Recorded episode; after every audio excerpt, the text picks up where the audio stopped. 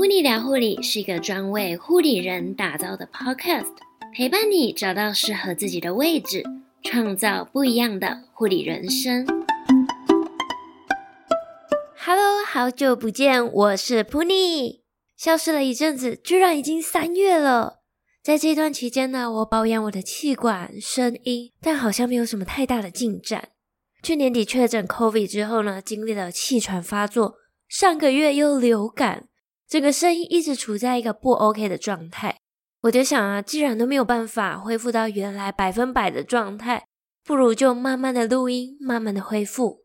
所以你可能会听到，诶，我的声音好像有一点怪怪的，因为我咳了好久，很担心是确诊之后的后遗症。上个星期我还去照了胸部的 X 光。医师说肺部看起来没有什么样的问题，所以呢，就还是先吃支气管扩张剂的用药。除了吃药之外，我还多运用了像是保养气管、保养声音、喉咙的精油。每天到社区的健身房慢跑三公里，重新训练我的肺活量，希望能多管齐下，让自己恢复到确诊之前的状态。分享完近况，要来说一说。诶，你有没有觉得今天的标题不太一样呢？这是在停更的时候想到的最新企划，免费提问箱，由你来提问。如果有护理职业生涯相关的问题，像是职业发展、职场生存、校园实习、生涯规划、人生转折等等想要问的，都可以到提问箱写下你想要问的问题。除了全新的企划之外，护理人的职业访谈还是会保留的。今天来回答有关研究所的提问。A 同学问：会推荐先去念研究所，还是去医院上班呢？B 同学问：有没有考虑过非护理科系的研究所呢？根据两位同学的提问，我会和你分享我的自身经验以及想法。为什么我想要读研究所？选择在这个时间点读研究所的原因。以及如何决定研究所想读的科系。之后还想要再和你分享一集，从准备研究所的书审资料，到口试、面试、笔试的过程，以及目前上课的心得感想。或者呢，你还有其他想要知道的，也可以留言给我哟。好的，那就让我们开始进入今天的主题吧。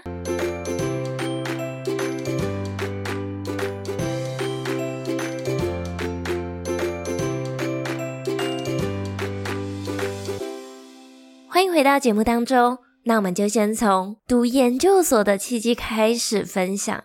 二零二二年的中旬，我陷入了人生的迷惘，总觉得好像少了什么。当时再过几个月，我就要满三十岁了。后来发现，来找我做一对一职涯咨询的个案，有很多都是二十八到三十岁左右的护理人。可能有许多人在这个年纪都会感觉到焦虑、迷惘。所以你不用担心，你不孤单。欢迎找我聊一聊。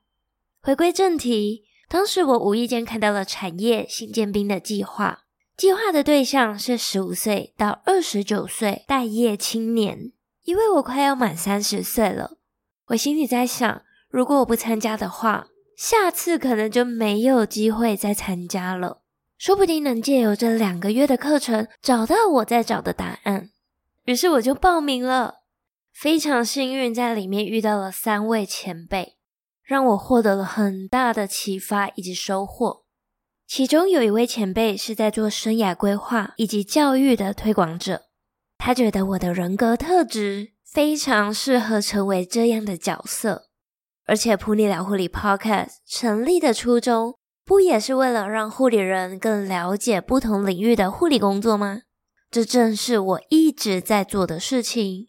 当时就好像挖到了宝藏一样，心里出现了这样的声音：对，其实我想要做的是教育。某一天心血来潮，也不知道怎么样的，我在网络上面搜寻有关护理教育的资讯，发现了我现在在读的这个研究所——国立台北护理健康大学的医护教育及数位学习系研究所。系所的名称有一点长，以下呢我就会简称为医教所。老实说，我在北户读过了两年的书，对于这个系所还真的完全没有印象。说了那么多，究竟为什么我会来读研究所呢？其实有两个主要的原因。第一个，充实自我。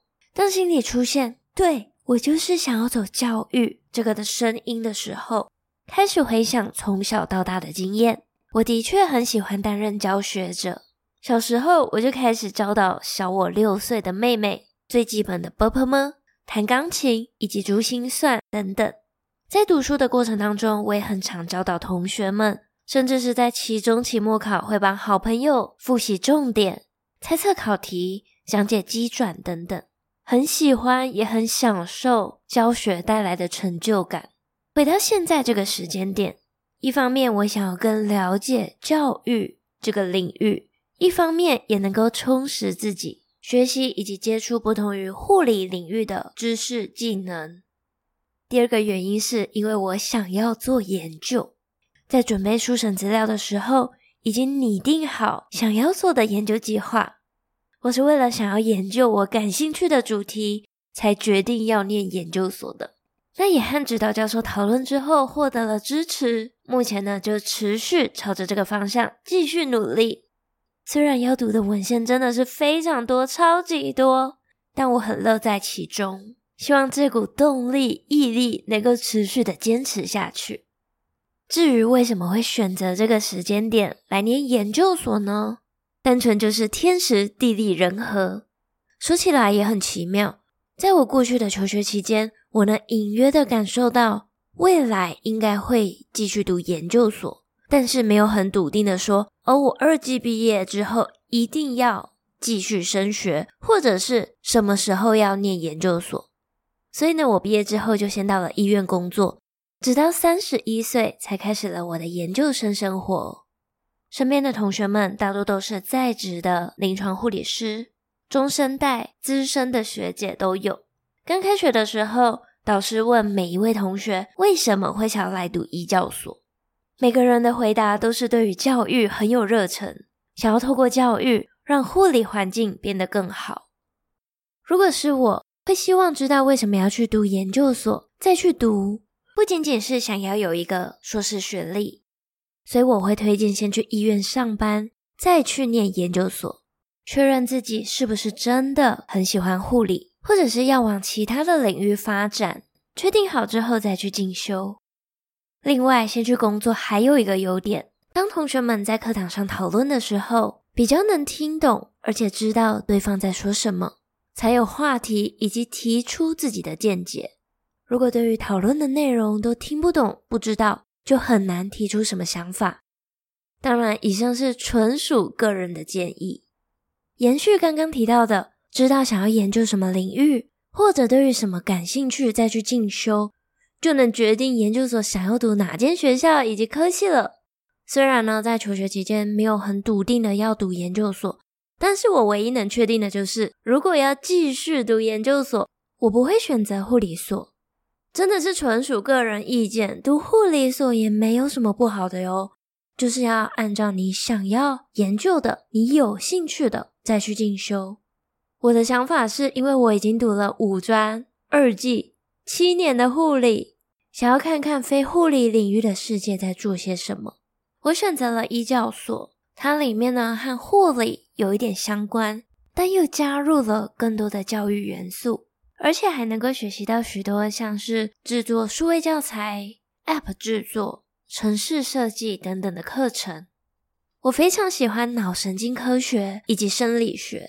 曾经呢，我有考虑到要报考相关的研究所，但迟迟都没有付诸行动。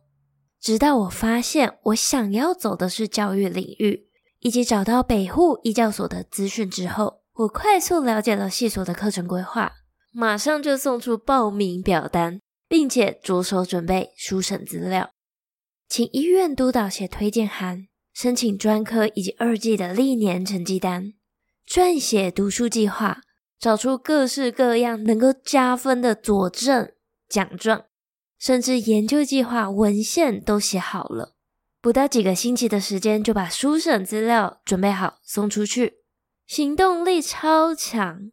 当出现一个真正感兴趣的系索，一件你真正想要达成的事情或者目标，就会有很强的动力去完成。不像之前，虽然知道自己很喜欢脑神经。很喜欢生理学，但一直都只有停留在想的阶段。身边有很多的好朋友读护理所，或者是有关临床研究、长期照护、中西医结合等等的系所。大多数的人都是选择自己有兴趣的去就读，因为做研究真的需要很多的脑力、精力，更不能缺少的是毅力。如果自己没有兴趣，可能读到一半就撑不下去了，或者觉得很痛苦。听完普尼的分享之后，你有想要读研究所吗？有没有感兴趣的领域呢？欢迎和我分享你的想法。有其他关于护理职业生涯想问的问题，请到下方节目资讯栏点选提问箱的链接，就可以提问喽。如果你觉得 Puni 聊护理这个节目有帮助到你，想邀请你帮我留下五颗星以及评论，并且分享给你身边的家人朋友，一起来收听，更加了解护理工作。护理聊护理，陪你聊聊护理，我们下次见喽，拜拜。